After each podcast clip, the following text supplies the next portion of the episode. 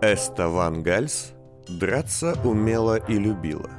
Любила, потому что ей не повезло родиться в той дворянской семье, в которой оба родителя страстно мечтают о наследнике мальчишке. А от того даже сами того не ведая добавляют в мягкий женский характер добрую щепотку острой маскулинной приправы.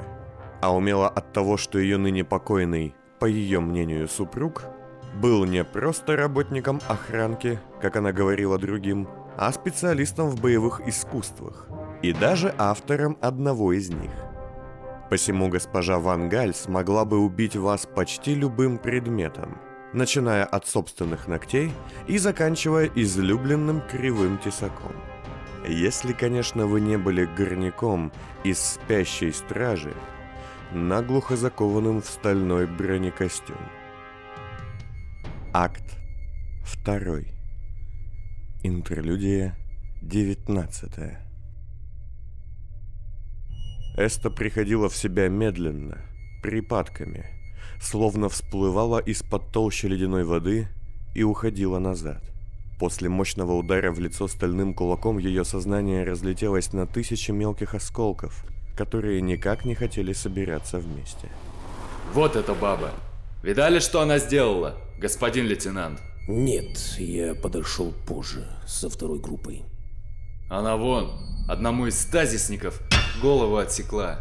Видите, лежит. Да, с такой, наверное, ни один бы мужик ссориться не стал. Это была неправда. Эста и ее возлюбленный супруг Анджей ссорились довольно часто. Однако ни один из них ни разу не позволил себе поднять на второго руку – а еще Эста была замечательной, хоть и подчас излишне строгой, матерью двоих детей – Кары и Алихана. В прошлом, пока те были живы. А мать твою, уже эти подоспели. Арбитры, его отца за два яйца. Так, сделай вид, что у нас все пучком. Так, что за бардак тут у вас? Служу на благо, арбитр. Вольно. Что здесь? Нападение на временную резервацию банковских хранилищ Третьего кольца. И где нападавшие? Большинство из них ушло. Мы послали погоню, но проход завалило из-за взрыва старой мины. Остальные мертвы. Ну, кроме этой сударыни. Как любопытно. Голос этот Эста знала хорошо, слишком хорошо, и искренне его ненавидела.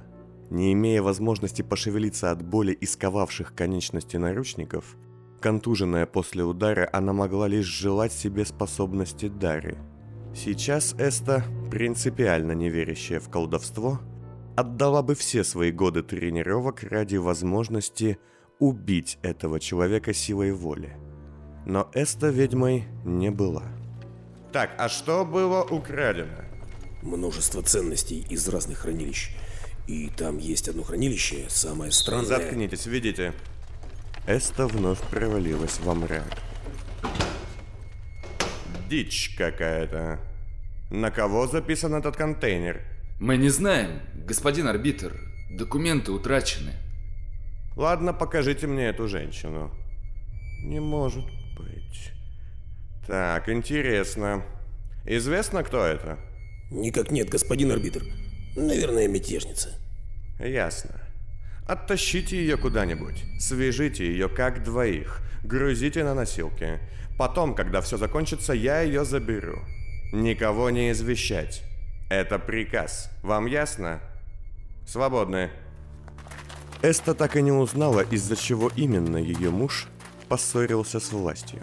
На ее памяти он всегда был прилежным работником внутренней инспекции – чтил несменного, военное положение, идеалы государства и волю единого штаба. Работал в очень секретных ведомствах и в либеральных и оппозиционных настроениях замечен не был. Когда же ей сообщили, что он был увлечен в нацпредательстве и убит при задержании, Эста долго не могла не то что поверить, даже осознать услышанное. А затем был арест всей ее семьи, долгие допросы и пытки – Эсту пытались расколоть, но не могли. Она ничего, абсолютно ничего не знала о делах мужа. Ну а если бы и знала, то, скорее всего, никогда бы не сказала. Однако это исполнителей-дознавателей не убедило. И они приступили к допросу детей. Смекаешь, кто это? Нет, если честно, господин лейтенант. Это ведьма. Та, на которую слюни пускают все эти пунктовщики. Да ладно, не похоже. Я тебе зуб даю, а он меня новый, дорогой. Про то, что она тут у нас в Первом кольце, слухи уже месяц ходят. Так кто слухи? Думаешь, не будь это ведьма, арбитр бы так перепалился? Ломать копать, да он-то явно знает, как она выглядит. Может и так. Но что тогда ничего не сказал? Да это же клад. Дороже любого контейнера тут. Считай, доставишь ее скованную и на один-два ранга повышения получи. Как-то нехорошо получается. Мы ее нашли, а он все ковришки себе. А я о чем? Давай-ка рядовой, бери еще парочку своих. Мы сами ее доставим. А арбитр? А у него в жизни и так сладко-гладко. Ты не о нем печалься, а о себе. Давай, живо, исполнять. Есть! Пожилой отец Эсты, имеющий какое-никакое влияние в аристократических кругах, приложил все возможные силы, чтобы сохранить дочери жизнь. Вместо газовой комнаты Эсту ждал костюм отринутого. Сколько времени после допросов, пыток и закрытого суда Эста провела в нем, она не помнила. Больше года, меньше дня. Любила она сухо отвечать на этот неприятный вопрос.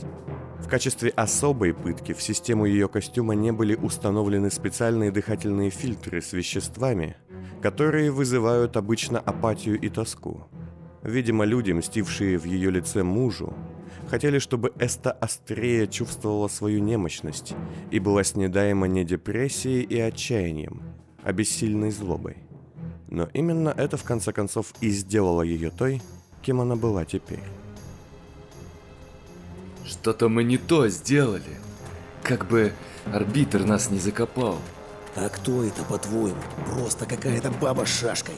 Не верю я, что это ведьма. Я видел какие-то плакаты, там была молодая, сочная деваха, а тут настоящая ведьма. Она даже без сознания злая. А лицо ее видел? Кажется, об него порезаться можно. Да я тебе отвечаю, это она. У меня прабабка была ведьма из степи. Рядом с ними всегда что-то не то. Мне вот уже всю дорогу мерещится всякое. Что, например? Ну, будто какие-то тени над нами летают. Да? А я думал, это светлячки носятся. Эста услышала мало. Взмахи лезвий, брызги крови, сдавленные крики и звук металла о кость. А затем вновь стало тихо. А, моя голова. Она полулежала в глубоком кресле, одетая в собственную одежду, явно выстиранную и местами очень аккуратно заштопанную. Вокруг все было весьма диковинным. Большой, хорошо освещенный кабинет был словно незримо разделен на две половины. Два книжных шкафа, бюро, широкий стол с двумя наборами принадлежностей, два акустона. Всего в большом кабинете было в два раза больше, чем следует. И левая часть помещения была выдержана в более строгом порядке и освещена чуть слабее, а правая куда более неряшливой, вычурной и яркой. Успокойтесь. Свет и иные вещи могут вас напугать. Наши медики осмотрели вас. Состояние не опасно, ранения не тяжелые. Все будет отлично. Эста присела ровнее, чувствуя во рту неприятный привкус химикатов и осознавая, что она потерялась во времени и даже в пространстве. Где я? И кто вы? Спросила она, вглядываясь в фигуру, сидевшую за столом. Нам сообщали, что ведьма любит эти слова. Но нам казалось, что это скорее некая корпоративная шутка. Фигура встала и начала приближаться к Эсте. Нет, она видела множество странностей. Будучи дворянкой из столичного сословия, видала она разные вещи, необычные, пугающие, противные обычному среднему человеку. Однако увиденная картина заставила что-то внутри нее подняться к горлу комком ужаса и смятения. Мать честная. Перед ней, приветливо улыбаясь, стоял человек. Впрочем, спроси кто в тот момент Эсту о том, как бы она описала увиденное, она бы долго путалась в словах. Высокое и массивное тело с немного искаженными пропорциями несло на своих слегка косых плечах две головы. Обе они приветливо улыбались, и каждая по отдельности, без сомнения, произвела бы на собеседника впечатление обаятельного, хоть и немного грузного мужчины лет за сорок. Особенно бросались в глаза кудрявые волосы одного и такие же, но настойчиво зализанные гелем у другого. Казалось бы, по отдельности все было нормально. И дорогой, очевидно сшитый на заказ костюм, и длинная эбонитовая трость в правой руке, и улыбки двух одинаковых, но чем-то неуловимо отличающихся лиц. Но все вместе это заставило Эсту вздрогнуть. Мы отлично понимаем, леди-ведьма. Какое впечатление мы производим? Вам нет нужды стесняться. Все очевидно. Мы с моим братом урод. И он в большей степени. Правая голова засмеялась, левая закатила глаза. Эста заметила, что головы не могли переглядываться. Строгий черный удлиненный сюртук с двумя очень высокими стоячими воротниками закрывал их лица друг от друга. Мы Джипс. И грузное тело поклонилось. Я Эштон. Сказала левая голова. А я Стефан. Вторила правая. Мы должны были сказать, что мы джипсы. Однако, статут об аномалиях, к несчастью, полагает нас как одного человека, Видимо, бюрократам куда важнее, сколько у нас задниц. нежели сколько мозгов. А вы, мы полагаем, ведьма. Эста, обычно не склонная к лжи, в этот миг ускользающим сознанием смекнула, что причина ее чудесного спасения основана исключительно на этом заблуждении. Возможно. Так будем знакомы? И джипсы шагнули к Эсте, протянув ей левую и правую руки. Эста заметила лишь, что на левой руке в завершении образа у джипсов шесть пальцев и потеряла сознание вновь. Что вам от меня нужно? Пару часов спустя Эста сидела за обеденным столом в большом зале и глядела то на дорогие блюда, стоящие перед ней, то на джипсов, сидевших напротив. Вы должны понять, леди-ведьма. Вы не в плену. Мы не собираемся мучить вас или иначе причинять неудобства. Мы лишь хотим побеседовать. Кушайте, пожалуйста, вам нужно кушать. Каждый из джипсов, подняв крышки двух подносов, придирчиво глядел на порцию, что была у другого. Мы, кажется, решили насчет жирного. Шоколад полезен для мозга. И вреден для сердца. Эштон вилкой отодвинул что-то из блюда Стефана. Тот скривился. Позор. Вы должны нас простить. Вам никогда не понять, как ужасно подобное бытие. Согласен. Что вам от меня нужно? Меморий. Что? Механизм, вмещающий в себя данные. Та вещь, ради которой вы спланировали и провернули ваше неудачное ограбление. Эштон вытащил из кармана лист бумаги и бросил на стол ближе к Эсте. Та изучила изображение мемория. Глядела она долго, но мысли ее крутились вовсе не вокруг непонятного ей механизма. Эста просчитывала варианты, в которых она оставалась жива. И именно поэтому ее ответом было Да, эта вещица у нас. Вы стащили его? Джипсы нахмурились и помолчали. Эштон, думаешь, это его дело? Не думаю, что так. Они никак не связаны. Зачем она им? Пока нет ни малейшего домысла. Господа, я здесь. Уверена, вам друг с другом интересно, но проявите вежливость. Джипсы подняли на Эсту взгляд, а затем захлопали в ладоши. От этого зрелища Эста вновь вздрогнула. Браво, госпожа ведьма, браво! Нас нужно ставить на место, это факт. Итак, позвольте полюбопытствовать. А зачем он вам? Эста, понимая, что нужно наконец-то ловить момент, встала. Мы искали финансы и наткнулись на план некоего мецената, связанный с ограблением хранилища. Ваш контейнер, а он ваш, мы видели метки тактильным шрифтом, был обозначен особо. Дальше все закрутилось, И прибор оказался в руках моих людей, которым удалось бежать. Джипсы покачали головами. Мы не знаем, зачем меценат хотел его украсть, но вам везет. Если вы хотели наложить на него руки, у вас есть шанс. Мы бы не хотели торговаться. Вы не в том положении.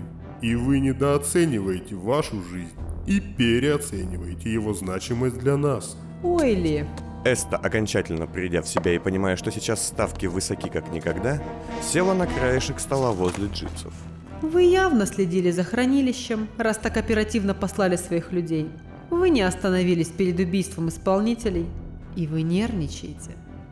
Простите, но у двух лиц в два раза больше шансов выдать себя. Эста взяла бокал и выпила вино залпом. У меня к вам предложение. Да? И какое же? Обмен. Что вы хотите за этот механизм? Вы деловые люди, и не мне объяснять вам, что если со мной что-то случится, вы его больше не увидите. Но нам он без надобности. Зато нам точно не повредит хорошая материальная поддержка. Джипсы опустили воротник и переглянулись. Вы поможете нам в нашем нелегком деле. Оружием, техникой, финансами. И получите ваш механизм в целости и сохранности. Что немаловажно, мы убережем его от мецената и прочих желающих прибрать его к рукам. Это обсуждаемо.